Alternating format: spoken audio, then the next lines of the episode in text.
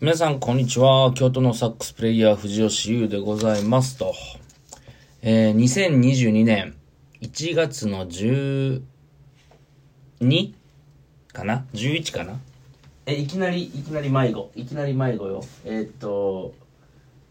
何日今日 ?12 日ですね。いきなり迷子になりました。1月12日水曜日、え時刻はですね、午後の1時11分、えー、になりました。えー、ご無沙汰しております、ラジオトーク。えー、今年一発目というか、えー、もう随分何ヶ月ぶりなんですけれども、久しぶりに収録をしております。まずそのね、携帯のアプリで、このラジオトークのアプリがどこにあるのか探すとこから始まりましたけれども、えー、2022年明けました。えー、今年もね、いろいろ、僕はね、割と毎年、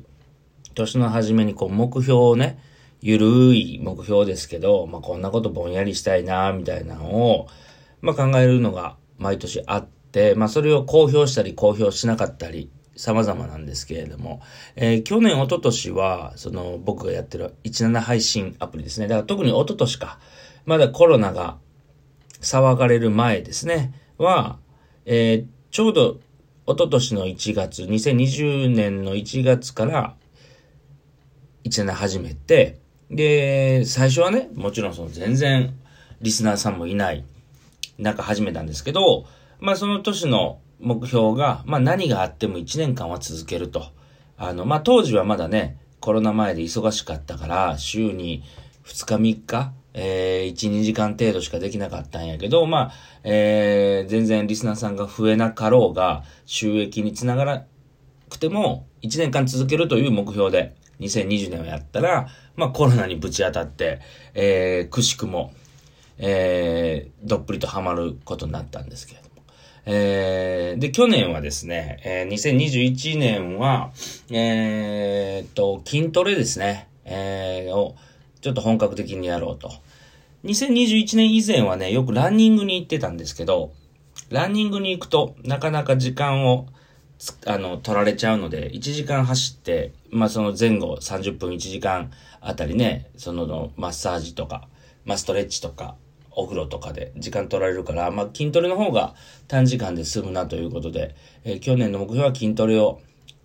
しっかりとやるということで、去年はね、自宅にベンチプレスも買って、まあ、去年もね、その結局、コロナ禍でね、あのー、仕事も激減してたので、えー、奥さんにブーブー言われながら筋トレマシンをいろいろ買って、まあ、ゆるく始めたんですけれども。まあまあ、そんな感じ。で、今年の目標はですね、一応3つ、えー、ゆるく考えてまして、まず1つ目。ででん。ラジオトークをちゃんとやる。一つ目にして最大の難関来たですけど。えー、まあ、ラジオトークね。たった12分なんですけどね、収録時間は。で、僕編集も何もしてないから、本当に切り取り12分？切り取りというかもうだから12分喋って、でまあ、その後投稿するだけなんで、まあ15分、20分もあれば、一つの投稿が完結するんですけど、なかなかね、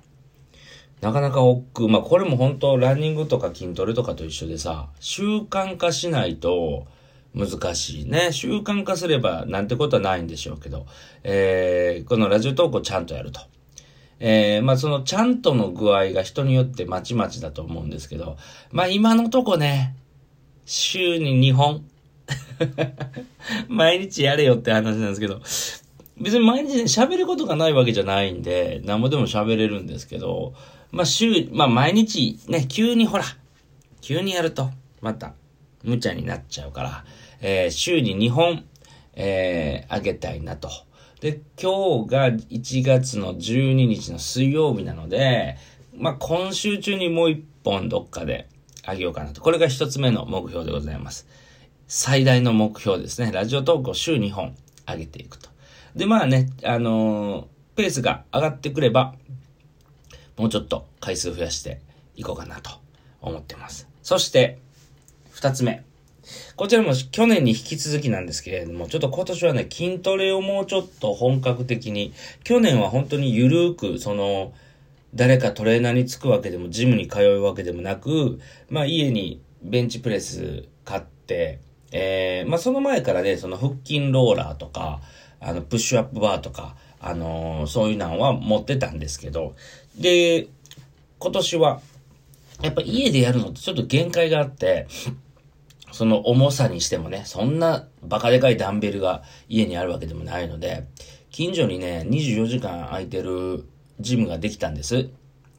えー、3ヶ月、4ヶ月ぐらい前かな、にできて、えー、そこやとね、ほんと歩いて5分ぐらいのところにあるんで、まあ、たまにそこに行って、まあ、基本は家でのね、トレーニングになるんでしょうけど、たまにね、重いものを持ち上げたい時に行こうかなと。で、一応、なんか筋トレの、その自分の体重、あの、ベンチプレスですけど、自分の体重を持ち上げられると、まあまあ、一人前や、みたいな話があるんですね。だから僕だと65キロとか、うん。だから70キロとか持ち上げられると、かなり、素人としては、素人としては まあまあ、いいんじゃないかと、えー、思ってるので、で、さすがにね、60キロのダンベル家に買うのもあれなんで、家にあるのは20、22キロ、23キロぐらいのやつなんですね。なので、ちょっと、だからまだ、60キロどころか30キロ、40キロも未経験なので、あの、ベンチプレスね。まあ、30キロ、どれぐらい上げられるのかな？まあ、20は軽々上がるんで、40ぐらいは多分いけそうな気はしますけどね。はい。その、えー、ちょっと筋トレを強化して、えー、で、そのね、当然ジムに行けばいろんなマシンがあるから、ちょっと楽しみだなとは思ってるんです。で、一応まだあの、ジムに入会してないんですけど、僕、物揃えるの好きなんで、あの、グローブあの、手首岩佐編用のグローブとかわかります？は、取り揃えておりますので、いつでも始められるから、えー、まあ、今月中にちょっと入会して、えー、やろうかなと。まあ、これも本当に、ゆっくりなペースでね、まあ、週に1回、多分、1時間もいないと思うんですよね、向こうに。どれぐらいなんだろうな。まあ、ランニングマシンとかあればね、走るのは好きなので、まあちょっとどれぐらいのペースになるかわかんないですけど。ただね、そこのジムね、サウナがないんですよ。贅沢ばっかり言ってますけど。サウナがあったらね、100点やったんですけどね、そのサウナのためだけに行けるんですけど。まあ家からすぐなんでね、家、僕家にあのスチームサウナ、あのそんな強くないですけど、スチームサウナがついてるんで、まあ行って帰ってきて、あの汗かいて、そのまま歩いて帰ってきて、サウナでもいいかなと思ってます。というのが二つ目の目標、筋トレ。えー、そして3つ目の目標。これもね、今年初めて、ちょっとチャレンジしてみようかなって思ってるんですけど、すいません。お金の話なんですけど、投資をね、ちょっと興味が最近出てきて、今まで全くやったことなかったんですよ。その株式にしろ、なんかいろいろね、もうただ単に貯金するみたいな。で、別にそんなお金が欲しいわけじゃ、まあお金が欲しくないと言ったら嘘になる。いや、むしろお金すごい大好きなんですけど、なんかね、その、いわゆる僕らの仕事っていうのは演奏した対価をいただく、アレンジした対価、レッスンした対価をいただくという、その労働収入なんですね。やればやるほどいただける。やらなければ1円にもならないっていう。それと違う、いわゆるその投資ですよね。不労収入ってやつね。を別に、そのね、ため、まあお金貯めるのも大事だけど、銀行に預けてりゃ減りはしないけど、増えもしないんでね、あの、ちょっとなんかその投資とか株とか、結構周りやってる人が多くて、あの、まあそらね、あの、損したり、得したり、まちまちだとは思うんですけど、ちょっと面白そうだなと思って、まあまさかそのね、何百万もつぎ込むわけじゃないんですけど、ちょっとまあ自分のね、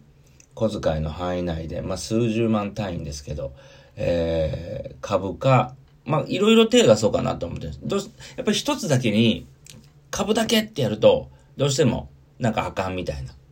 なんかね、本は読んでるんですよ。だからなんか仮想通貨とかね、えー、株とか、なんかちょっといろいろ手出してみようかなと思っております。えー、そしてね、5年後ぐらいには送り人になってりゃいいんですけれども、えー、まあそんな2022年のざっくりとした目標ですね。えー、週に2本のラジオトーク。そして、ジムに通って本格的な、えー、筋トレね。えー、そして、え投資をちょっとやってみようと、えー、音楽に関する目標一切ないんかという。